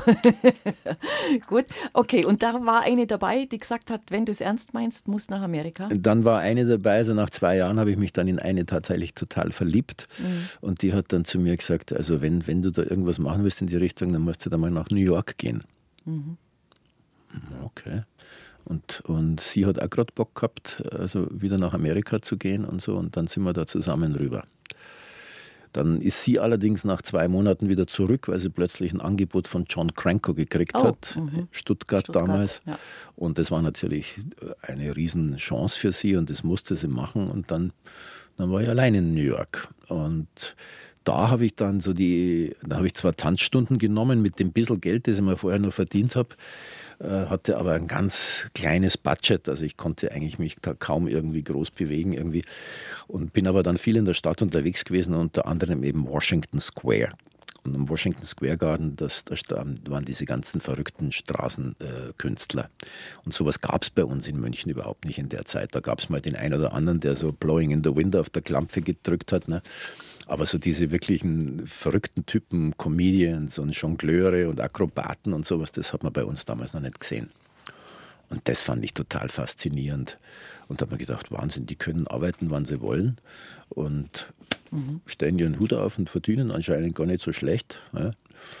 Und da habe ich dann angefangen, Einradfahren zu lernen, Akrobatik mit denen mitzumachen, habe Jonglieren gelernt und dann habe ich das halt alles irgendwie zusammengebastelt und habe dann also meine ersten Gehversuche damit gemacht. Ne? Mhm. Und als ich dann zurückgekommen bin nach Deutschland, äh, nachdem meine Freundin mir irgendwann geschrieben hat, also ob ich jetzt nicht doch wieder kommen möchte, weil sie hätte halt Angst, dass dann vielleicht aus wäre oder so, ja dann bin ich tatsächlich zurück und dann habe ich angefangen, hier in den Fußgängerzonen zu spielen. Das war 1979 die Saison. Und im September 79 war ich in Freising auf einem Bürgerfest, habe da auch so meine Straßengeschichten gemacht. Und da kam der Klaus Hähnel damals auf mich zu und der hatte den Lindenkeller in Freising. Das war ein legendärer Schuppen. Und die haben gerade zweijähriges Jubiläum gefeiert im Oktober drauf. Und dann sagt er zu mir, ja, hast du eine Bühnenshow auch? Ich sage, ja, warum nicht? Also habe es halt einfach mal so behauptet. Und dann hat er gesagt, ja, also in, in zwei Wochen hätten wir da Jubiläum und ob ich da kommen mag. Mhm. Habe ich das gemacht, habe mir da was zusammengebastelt, komme da hin, dann frage ich den, äh, ja, wie lange soll ich denn spielen? Er sagt, du, du spielst so lange, wie du magst, weil der hat ja gedacht, ich habe vielleicht 20 Minuten oder so, ja. Und dann habe ich da angefangen zu spielen und der Laden war bummvoll, da waren 1500 Leute drin irgendwie und, und es war eine grandiose Stimmung und ich war jung und frisch und voller Tatendrang und mit einer wahnsinnigen Energie. Und dann habe ich eineinhalb Stunden gespielt. Mhm. Und die Leute sind Kopf gestanden. Also die haben wirklich, haben mir Standing Ovations gegeben irgendwie. Ja. Und ich wusste gar nicht, wer der Hauptakt ist an diesem Abend. Das war nämlich der Gurkenkönig von Mittenwald. Ringsquantel. Ringsquantel ja. später dann. Ja. Ja. Und der ist dann äh, nach mir, also der war eigentlich, das war eigentlich der Act, also der du warst der, eigentlich der Warmmacher. Ich war eigentlich, eigentlich, nur der Warmmacher, aber keiner hat gedacht, dass ich so lange spiele, ja, dass das so gut läuft. Und dann ist der Girgel auf die Bühne gegangen, wir haben uns ja dann danach angefreundet. Dann ist der Girgel auf die Bühne gegangen und hat gesagt, es tut mir leid, da kann ich nichts draufsetzen, heute spiele ich nicht mehr. Wahnsinn. Das war ein Ritterschlag. Dann haben die Leute gesagt, ja, Moment einmal, Moment einmal. Ja. Dann hat er zwei Lieder gesungen und hat gesagt, nein, das, das, dabei lassen wir es jetzt, weil ja. das wird sonst zu lang. Ach was. Ja. Und das war, wenn man so will, der Start, dass du gesagt hast, das ist es jetzt. Ja. Das, das, bin ich, das lebe ich, das genau. will ich, ich komme gut an, also ich, ich kann auch mein ich, Leben damit da verdienen. Gemerkt, ich, ich, Da habe ich gemerkt, ich kann auch auf der Bühne jetzt in so einem mhm. Raum die Leute begeistern, mhm. weil die Straße ist ja die härteste Schule mit Abstand. also wenn du da nicht irgendwas bringst, dass die Leute stehen bleiben und dir wirklich zuschauen, dann hast du halt verloren. Und insofern war das eine gute Schule. Und jetzt habe ich plötzlich da auf der Bühne boah, das funktioniert. Ja. Und, und dieser eine Gig, muss ich sagen, der hat auch wirklich wahnsinnig viel bewirkt, weil da waren dann zwei Jungs drin gesessen und die haben gesagt, du, wir haben so ein kleines Theater in München, das war über dem Drugstore, so ein Mini-Schuppen mit 100 Sitzplätzen irgendwie, magst du da nicht einmal spielen? Mhm. Und dann haben wir da einen Monat lang ausgemacht, dass, dass ich da im Dezember, also ja genau, Mitte November bis Mitte Dezember habe ich dann da vier Wochen gespielt. Und dann ging es letztendlich um es ein bisschen abzukürzen, ging es Schlag auf Schlag. Ging also da kam eins zum anderen, zum kam anderen, eins zum, zum anderen. anderen also ich habe dann, ich konnte immer weiterarbeiten ja, einfach. Ja. ja. Und dann kam äh, sehr schnell auch ähm, eine Jugendsendung dazu, die für uns damals in der Generation, wo es im kein Jugendfernsehen in dem Sinne gab, wahnsinnig wichtig war, nämlich das Live aus dem aus Alabama. Alabama genau. Das hat man sehen müssen. Also da führte kam, gar kein Weg vorbei. Das musste man gesehen haben das, damals. Ja. Das kam auf mich genauso zu, wie, wie meine mhm. Erfahrung mit dem Tanzstudium oder sowas. Mich, mich hat einer angerufen, der hat so ein bisschen mein Booking gemacht, der hat mich da so ein bisschen umeinander geschickt und sagte, du pass auf, die, die casten da unten schon seit drei Tagen nach einem Moderator und die werden sich nicht schlüssig. Hast nicht einmal Lust, fahr doch da mal runter und, und vielleicht versuchst du das einfach mal. Und die anderen waren aber alle gebrieft, die hatten also richtige Aufgaben und, und Moderationen, Vorgaben und sowas. Ich wusste von nichts. Ich bin da reingesprungen ins kalte Wasser. Dann haben die sich gesagt, okay, wenn uns der Hage Hein war das damals, wenn uns der das empfiehlt, dann schauen wir uns den Burm nochmal an. Und dann habe ich einfach improvisiert. Also ich, ich das war ja dein täglich Brot, Improvisation. Ja, das konntest du ja. Das konnte ich, Gott ja. sei Dank. Ich war da völlig, völlig ohne Berührungsangst ja. und schmerzfrei. Und ja. wieder, wieder habe ich mir gedacht, ich habe nichts zu verlieren und habe einfach gemacht. Und dann haben die hinterher gesagt, du hast den Job. Ja, Wahnsinn, gell? Ja. ja, und dann kam natürlich auch noch gleich ein bisschen Filme dazu. Oder das Zuckerbaby, auch ein legendärer Film mit der großartigen Marianne Segebrecht. Also auf einmal war der Eisi überall. Naja. Kann man es ein bisschen so formulieren. ja, aber das war doch für dich auch einfach schön, wahrscheinlich auch für deine Mama, ja, für meine, zu sehen, dass, dass, dass es funktioniert hat. Für meine Mutter ja. war es natürlich großartig, ja. weil ich hatte schon Verwandte, also so ein paar Tanten, die dann schon gesagt haben, na, was geht, hat das Studium abgebrochen? Na, also, was wird denn dann aus dem, gell? Und wir aber dann mein Pinsel das erste Mal aus dem Fernsehen rausgestreckt haben, dann haben sie alle gesagt, ja, das haben wir ja schon immer gewusst, das haben wir ja schon immer gewusst, aus dem wird einmal was, gell? Ja, ja, ja das glaube ich schon. Also aus dem Burm, Eisi ist was geworden. Die Mutter hat es immer gewusst, die Tanten haben es dann irgendwann glauben müssen. Ähm, wenn du dich selber irgendwo vorstellst und was sagst du denn? Was bist du denn? Sagst du, du bist Comedian, wie man es so schön neudeutsch heute sagt? Sagst du, du bist äh, Kabarettist? Sagst du, du bist Moderator? Du bist Schauspieler? Oder sagst du, ich bin eigentlich als Zamm? Was bist denn du? Ja, mein Gott, das war, also früher war das tatsächlich schwer, mhm.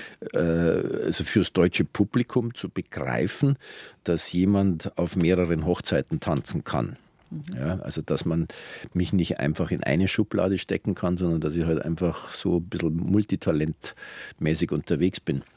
Ähm, gut, jetzt habe ich natürlich in den letzten elf Jahren, muss ich sagen, also beziehungsweise zwölf Jahren, ja, habe ich jetzt vorwiegend als Schauspieler gearbeitet, ja. vorwiegend gedreht, nur noch sehr nebenbei meine Kabarett- äh, oder, oder Comedy-Programme mal so ab und zu mal ein bisschen gemacht. In den letzten Jahren eigentlich so gut wie gar nichts mehr. Und mein Gott, was sage ich zu den Leuten? Was bin ich mittlerweile? Wissen es ja die meisten. Ne? Also, wobei die einen sehen mich natürlich als pur als Schauspieler, weil sie mich auf der Bühne noch nie gesehen haben. Das hat sich jetzt so in den letzten Jahren entwickelt. Und die, die mich aber von der Bühne noch kennen, die sagen natürlich, ja, ja, der Comedian, der Kabarettist und mhm, sowas. Ja. Mhm. Je nachdem, wie man mich halt wahrgenommen hat. Mhm. Ja. Als Kabarettist wurde ich halt lange Zeit nur sehr regional immer wahrgenommen. Du bist zwar in ganz Deutschland oder Österreich, Schweiz unterwegs gewesen, aber es wurde immer nur regional dann darüber berichtet. Jetzt, nachdem ich jetzt diese ganzen Kinofilme da gemacht habe und sowas, jetzt ist man halt plötzlich. Du bist halt der Papa vom Eberhofer. Jetzt bin ich halt der Papa Eberhofer. Aber genau. es ist doch auch trotzdem eine großartige Rolle für ach, dich, oder? Ach, hast du, das, hast du das erkannt, das Potenzial, als man dir das angetragen hat? Überhaupt nicht. das ist ja auch interessant. Im Gegenteil, ich, ich wollte die Rolle sogar ablehnen. Okay. Ich, ich, hab, ich wollte wirklich im, im ersten Moment die Rolle ablehnen. Ich habe das Buch gelesen, ja, okay, fand das so irgendwie. Und dann dachte ich mir, aber echt, ich so ein Vater vom Sebastian Betzel spielen, wie soll denn das gehen? Wir schauen uns weder ähnlich noch sonst irgendwas. Der Altersunterschied ist auch nicht so groß. groß. Also ja. den, den, hätte ich ja dann mit 13 oder 14 kriegen müssen, so mhm. ungefähr. Also wie soll denn das gehen, ja? Und da hat mich dann tatsächlich der Ed Herzog, also unser, der heute noch der Regisseur ja. dieser Filme ist, der hat mich dann einfach überredet. Und das hat er mir dann eigentlich später erst gesagt, weil er mich mal in Berlin bei einer äh, Vorstellung im Tempodrom gesehen hat, bei einer legendären. Das war auch für mich so eine Durchbruchsgeschichte. Und sagte, und seitdem mhm. äh, hat er mich im Kopf gehabt irgendwie. Ja. Ja, okay, dann haben wir es halt gemacht und das sollte ja eigentlich nur ein Fernsehfilm werden, Dampfnudelblues. Das war ja überhaupt nicht geplant, dass, dass, dass da sowas draus entsteht. Ja.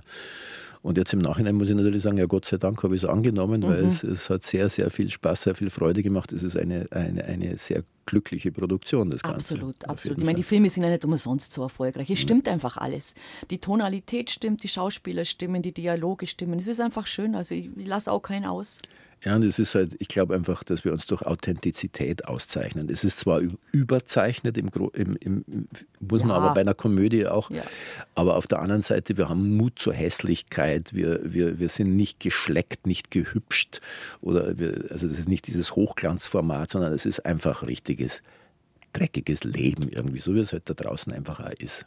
Und weißt du, was besonders lustig ist, dass du da halt äh, den kiffenden Papa darstellst, ja. der seine Haschischpflanzen da züchtet und hegt und pflegt und ähm, man muss dazu wissen, dass du in die Schulen gehst mit einem Anti-Drogen-Programm, weil das liegt dir am Herzen. Ja, wobei ich jetzt äh, immer gesagt habe, nennt es nicht Anti-Drogen-Programm. Ja. Weil in dem Moment, wo man mit Anti daherkommt, ist Anti ist immer schlecht, ja. da machen die Jugendlichen schon dicht. Mhm. Ja, sondern es ist ein Programm über den Geh- und Missbrauch sämtlicher äh, Drogen, legal wie illegal.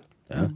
Und da habe ich auch eine ganz klare Einstellung dazu und ich bin ein sehr gesundheitlich denkender Mensch und ich weiß, äh, was das Zeug anrichten kann und deswegen habe ich mir das irgendwann einmal vorgenommen, da möchte ich was drüber sagen, weil ich auch sehr viele Leute gesehen habe, die sich einfach damit kaputt gemacht haben, wobei ich muss sagen, also vorwiegend Alkohol. Mhm. Ja? Also man, man, reitet ja immer so auf den illegalen Drogen rum, aber wenn man sich mal die Zahlen genau anschaut, dann wird einem ziemlich schnell klar, was die wirkliche Volksdroge ist und die mit am gefährlichsten. Und das ist ganz einfach Alkohol, das ist Nikotin und das ist auch der Tablettenmissbrauch. Ja? Und wenn man sich da die Zahlen anschaut, 74.000 Menschen im Jahr saufen sich zu Tode in Deutschland dann im Schnitt 140.000 infolge von exzessivem Nikotinmissbrauch. Ja und 50.000 bis 60.000 Menschen infolge von exzessiven Medikamentenmissbrauch. Das sind die wirklichen Zahlen. Ja, am Kiffen, das muss man jetzt auch ganz klar sagen, ist noch nie jemand gestorben. Mhm. Ja. Und das ist eben wichtig, das an die jungen Menschen heranzutragen. Und dir nehmen sie es halt auch ab, weil du das eben nicht mit dem Zeigefinger machst, sondern auf deine spezielle komödiantische Art. Ja, und ich habe natürlich auch meine Erfahrungen gesammelt. Da bin ich auch ganz ehrlich. Ich meine, die, die, die Kids, die fragen mich natürlich, ja, wie steht denn das bei dir? Was hast mhm. denn du da schon mal? Und so sage ja klar, ich war neugierig als Junger. Ja, ich habe mir auch durch gewisse Substanzen durchprobiert. Aber für mich war die Entscheidung sehr einfach. Immer habe ich gesagt, äh, weil in dem Moment, wo ich in irgendeiner Form einen Kater fiel, Feeling danach hatte, wo es mir körperlich schlecht ging äh, oder dich im, im, im schlimmsten Maße übergeben musstest danach oder sowas, dann war für mich die Sache abgehakt, weil man gesagt hat, wozu soll ich mir das antun? Das ist eigentlich eine ganz einfache Willensentscheidung. Ja? Und ähm, in dem Moment, wo natürlich, da ist es egal, welche Substanz es ist, wenn das äh, fluchtartig, also wenn das also dazu benutzt wird, um vor der Realität zu flüchten, dann wird das automatisch eine Einbahnstraße. Das ist ganz klar. Dann müsste man die Realität versuchen zu ändern. Ja. ja. Aber wie bei allem, ich bin jetzt, äh, es ist nicht so, dass ich jetzt sage, ich trinke da mal ein Glas ja. Wein zum Essen oder sowas. Es ist ja die Dosierung, die es macht. Also bei allem, was wir machen, es kommt auf die Dosierung drauf an. Und wenn man die im Griff hat, dann kann eigentlich wenig schief gehen. Du bist ja ein sehr körperbetonter Mensch, ja. logischerweise immer gewesen aufgrund deines Jobs. Also äh, gut trainiert zu sein, eine gute Kondition zu haben, eine gute Bewegungsfähigkeit zu haben, damit hast du ja auch deinen Lebensunterhalt bestritten. Ja. Und das, womit man sein Geld verdient, das kann man schlecht vernichten, gell? Ja, ja. also das sollte man auch grund, auch wenn man ja. nicht sein Geld damit verdient. Also ich kann es den Leuten nur ans Herz legen, bewegt euch, bewegt euch, bewegt euch. Ihr sitzt alle viel zu viel rum. Ja? Und mit Bewegung kann man so viel kompensieren. Ja.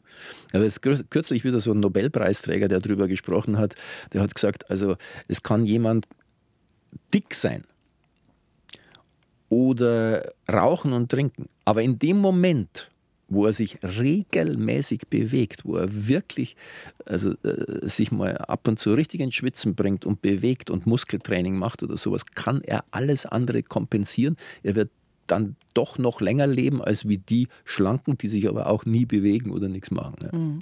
Hast du so ein Trainingsprogramm, wo du sagst täglich so oder wechselst du ab? Also was tust du gut für dich sozusagen?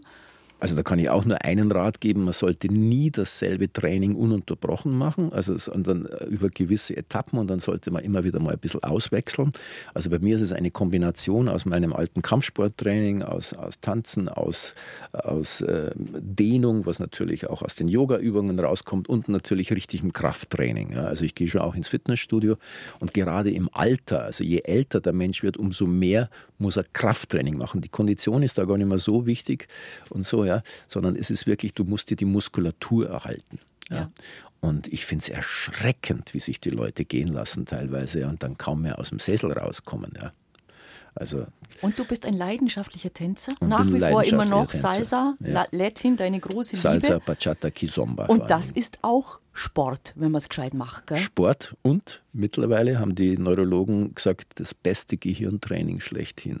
Ja, also weil da so viele Dimensionen im Gehirn beansprucht werden, ja, dass das also einfach auch schon vor Demenz und Alzheimer und sowas wirklich, wirklich schützt. Am Donnerstag geht es dann bei dir mit einem neuen Kapitel, neu in Anführungszeichen weiter, denn du hast ja den Borndl Kramer, hast uns zu Eingang der Sendung erzählt, auf den Luisenburg-Festspielen schon gespielt. Jetzt also in der Komödie im Bayerischen Hof. Wird eine ganz andere Inszenierung, weil es viel kleiner, viel intimer ist. Und da musst du vermutlich auch als Schauspieler anders agieren als auf der großen Freilichtbühne. Ja, ist ganz klar, man, man, man, man muss bestimmte ähm, atmosphärische Sachen immer, immer beachten. Also auf der, auf der Luisenburg, da haben wir mit, mit ähm, Kopfbügelmikrofon gespielt, um das wirklich zu verstärken, weil das natürlich ein Riesenteil ist. Da passen 2000 Leute rein. Um das also dann die Stimme bis ins letzte Eck hinterzutragen, ist natürlich so ein Mikro sehr vorteilhaft. Man kann sich auch dann besser spielen mit der Stimme und so. Bei der Kameraarbeit muss man völlig reduzieren. Ja, also da darf man natürlich überhaupt nicht so groß arbeiten wie auf der Bühne, weil du hast die Kamera da vor dir und, und jede, jede kleine, also wenn, wenn der jetzt eine Großaufnahme macht, dann ist natürlich die kleinste Bewegung im Gesicht kann schon wahnsinnig viel auf, ausdrücken. Da muss man total runtergehen und jetzt ist es jetzt so ein Mittelding. Ja. Jetzt ist es eine, eine 500-Mann-Bühne, also da passen 500 Leute rein in die Komödie, immerhin. Aber die Bühne ist natürlich wesentlich kleiner als auf der Luisenburg. Und ich bin sehr gespannt, wie es wird, weil mhm. es, es, es, es wird wahrscheinlich um einiges schräger und absurder. Und in dem Stück sind relativ viel so extra Leute noch dabei und so. Also ich, ich bin sehr gespannt, wie es wird. Und wir spielen ohne Mikro, also es wird für die Stimme wesentlich anstrengender. Aber man muss dann eben genauso dieses Mittelding finden, ja, sodass dass es nicht überzogen wirkt. Worum geht es denn in der Fortsetzung? Also der Panzer also, Kaspar kehrt zurück, der kommt, glaube ich, vom Himmel wieder runter auf genau. Erden. Gell? Mhm. Also das Urstück, das kennen ja die meisten, ja, das am meisten alle. gespielte bayerische Theaterstück überhaupt. So. Und wenn man mich jetzt dafür angefragt hätte, dann muss ich ganz ehrlich gesagt sagen, dann hätte ich gesagt, warum soll ich das jetzt auch noch spielen? Das haben schon so viele gemacht. Jetzt kam der Wolfgang Maria Bauer auf mich zu und hat gesagt, du pass auf, ich habe da die Fortsetzung geschrieben. Sage ich, echt? Ja gut, lass mich mal lesen. Und dann wollte er eigentlich, dass ich den Brandner spiele. Und dann lese ich das Ding durch und so, dann habe ich zu ihm gesagt, Wolfgang, also es tut mir leid, aber für mich kommt nur eine Rolle in Frage und das ist der Borndl. Ach so, sagt er. Aha. Ja, das wollte ich eigentlich diesmal mal konträr mit einer Frau besetzen. Ja, sage ich, tut mir leid, aber das ist wirklich das Einzige, was mich jetzt da interessieren hat. Ja, dann haben wir, das, haben wir das gemacht und das ist eine wunderbare Rolle. Also ich habe mich jetzt da, also macht mir wirklich Spaß, muss ich sagen. Mhm. Und ich habe mir dann ganz bewusst keinen anderen Brandner mehr angeschaut. Die habe ich natürlich früher schon mal irgendwann gesehen, aber ich wollte dann gar nichts sehen davon, weil ich wollte mich von nichts beeinflussen lassen, sondern ich wollte meinen eigenen Brandl kreieren und ich glaube, das habe ich auch geschafft. Und der ist, ähm, ja, sagen wir mal, ein bisschen zeitgemäßer, zeitgemäßer ein bisschen frecher. Ähm, da kommen schon einige andere Sachen ins Spiel noch dazu, das sollte man sich aber anschauen. Mhm. Und die Geschichte ist grundsätzlich einmal so, der, der Brandner ist schon seit sieben Jahren oben im Himmel, kriegt jetzt jeden Tag sein Weißwurstfrühstück mit dem Weißbier zusammen, aber wenn man das jeden Tag einfach kriegt, wird es ja irgendwann nicht mehr so interessant, das nützt sich auch im Himmel ein bisschen ab. Gell? Dann kann er die Zeitung von übermorgen lesen und da liest er, dass sein Enkel da unten was anstellen würde, ähm, wofür er ins Gefängnis käme. Und das möchte er jetzt verhindern. Jetzt schleicht er sich aus dem Paradies raus und vor dem Paradies lagert eben der Borndl, sein alter Spätzl, den er ja damals so beschissen hat beim Kartenspielen und so. Aber er weiß, der Borndl, der trinkt halt gerne mal an. Gell? Und dann sagt er, du pass auf, magst nicht nur mit mir runterfahren, weil ich hätte da unten nur Flaschen Kirschgeist versteckt. Und damit ködert er den Borndl und dann fahren die da tatsächlich, also dann geht diese Himmelsfahrt los irgendwie durchs All. Äh, das wird jetzt in dem kleinen Theater natürlich etwas beschränkt dargestellt. Das war auf der Luisenburg ganz anders möglich. Ähm, aber jetzt geht es halt los und das ist ein wirklich sehr lustiges mhm. Stück und ich habe es auf einen Satz durchgelesen und habe mir gesagt, okay, da kann man was draus machen und das haben wir jetzt, glaube ich, auch geschafft. Also. Und du siehst auch toll aus. Also wir haben auch ein, Foto bei uns auf der Heimatseite, wie du dann äh, kostümiert bist und geschminkt bist. Das ist toll. Ich habe also hab zu der, zu der ja. Kostümbildnerin damals gesagt, du pass auf, ich, ich bin ein anderer Bandel. Ja. Verstehst du das? Und die ja. hat mich angeschaut und die hat das sofort verstanden. Ja. Und dann kam die mit diesem Kostüm und hat genau das getroffen, was Wunderbar. ich wollte eigentlich. Diese Mischung auch, weil, weil der, der Wolfgang, der hat den Tod da drin ja so beschrieben, dass der Tod alles in sich hat. Also der hat ja so das männliche wie das weibliche Chromosom sozusagen in mhm. sich. Und das wird da auch ausgedrückt und das spielt er auch. Mhm. Also es ist ein Spaß. Es ist, macht auch es Spaß. Ist, es ist ein Riesenspaß, ja. muss ich sagen, ja. auf jeden Fall. Und, und, die Leute in, auf der Luisenburg haben es geliebt. Also wir waren wirklich fast jeden, jede Vorstellung, sogar 10.30 Uhr Matinee waren wir ausverkauft. Ja.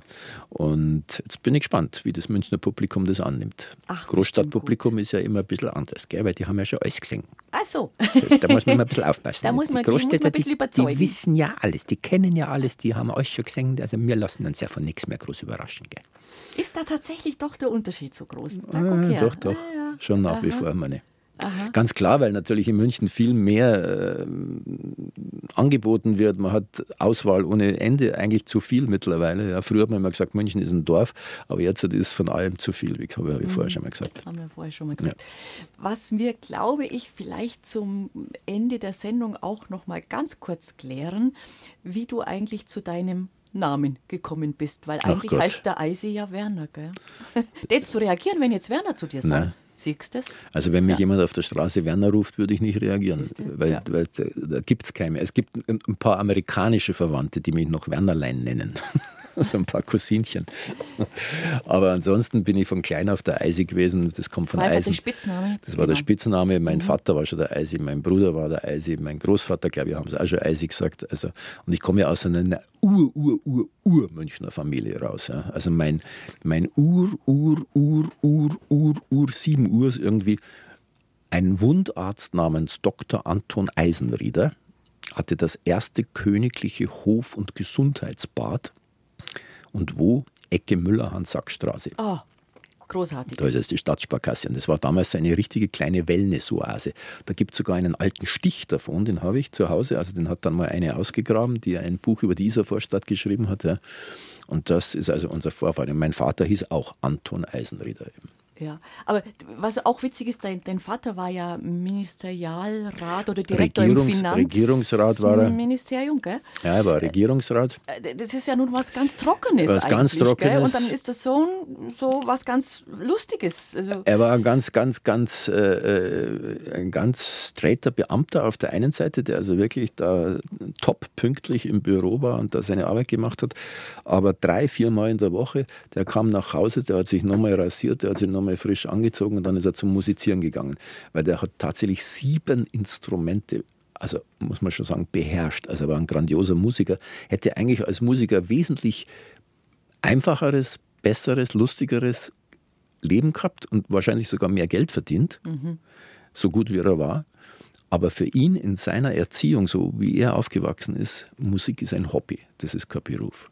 Mhm. Und Aber, du hast dann vielleicht, vielleicht hast du seine Leidenschaft dann sozusagen fortgelebt und zum Beruf gemacht. Ja, der Papa so war schon auch ein Entertainer, also der ja. konnte so eine ganze Runde aus dem Stegreif unterhalten und so. Also das, das hat er schon drauf gehabt, ja. muss ich sagen. Also jetzt der Borndelkramer. Was steht weiter an? Was, was sind so Stationen jetzt, wo du sagst, dann kommt das, dann mache ich da weiter, da möchte ich noch was tun? Ja gut, ich habe auf der Luisenburg dieses Jahr auch mein neuestes Programm gespielt, das heißt Tagebuch eines Komikers. Und äh, das habe ich im März, war da die Premiere am Bodensee unten im, im, Bahnhof Fischbach und der Veranstalter hat mich eigentlich dazu getrieben, weil ich jetzt jahrelang nichts mehr gemacht habe auf der Bühne. Und dann hat er gesagt, jetzt geh weiter, jetzt musst also, du mal wieder was machen. Kommt ja. der Kabarettist wieder mehr, genau. so. Ne? Und ja. dann habe ich letztes Jahr im, im, September mit dem telefoniert und dann, und dann sagt er, jetzt geh weiter, jetzt machen wir einfach einen Termin aus. Und das war auch ganz gut so, weil dann habe ich den Druck gehabt, jetzt muss ich es machen. Und dann kam die Idee, ich mache jetzt mal bin ja eine alte Socke jetzt mittlerweile auch. Jetzt glaube ich, kann ich schon ein bisschen autobiografisch zuschlagen und die Leute interessieren sich ja offensichtlich auch tatsächlich dafür. Und jetzt habe ich das so wirklich, bin ich so richtig eingetaucht in meine Kindheit, also Volksschule und wie das dann so alles äh, weiterging. Und habe dann da ein Programm draus gemacht, das heißt jetzt Tagebuch eines Komikers und kam aber jetzt beim Schreiben gerade mal bis zu meinem 19. Lebensjahr so ungefähr. Da ist also noch viel Luft nach Also oben. mit anderen Worten, es wird noch Tagebuch eines Komikers 2, 3 und wenn ich 100 werde, dann vielleicht auch noch Nummer 4 geben. Wir wünschen dir viel Erfolg. Also jetzt erst einmal der Borndelkramer, dann gehst mit deinem Programm wieder auf Tour? Ja, Tourneen mache ich. Werde, nein, da habe ich keinen Bock mehr drauf. Okay. Das ist mir, das ist mir, das ist mir, aber so aber punktuell. So punktuell punktuelle Auftritte. Da am Wochenende, dort am Wochenende. Mhm. Was ich mir vorstellen könnte fürs nächste Jahr, man überlegt, was ganz lustig sein könnte, es gibt ja im Chiemgau allein schon irgendwie jede Menge große Gasthöfe mit großen Sälen oder sowas. Vielleicht mache ich tatsächlich so eine, so eine Art Wirtshaustour. Mal schauen, die ich mir vielleicht selber einfach organisiere weil äh, mit den diversen etablierten Theatern hat man mal das Problem, da muss man die Termine zwei Jahre im Voraus ja, machen. Ja, ja, und mhm. das kann ich nicht. Ich kann nicht, ich kann nicht jetzt einen Termin machen für 2025 oder sowas, mhm. da wäre ich deppert. Das, Wirtshaustour klingt gut. Ich glaube, das passt auch zu dir. Ja. super. Also, wir wünschen dir alles Gute und viel Erfolg. Danke, dass du da warst und ich hoffe, viele Leute, und ich glaube, sie werden es schon tun, kommen und schauen dich als Borndelkramer an. Es lohnt sich ganz bestimmt. Danke, dass du bei uns warst. Ich danke auch.